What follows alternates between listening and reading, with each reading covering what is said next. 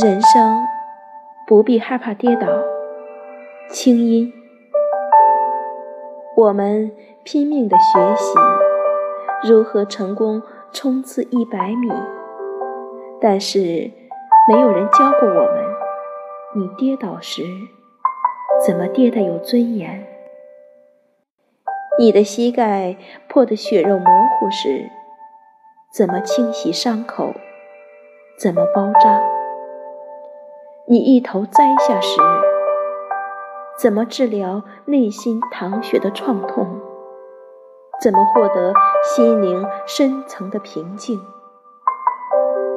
心像玻璃一样碎了一地时，又要怎么收拾？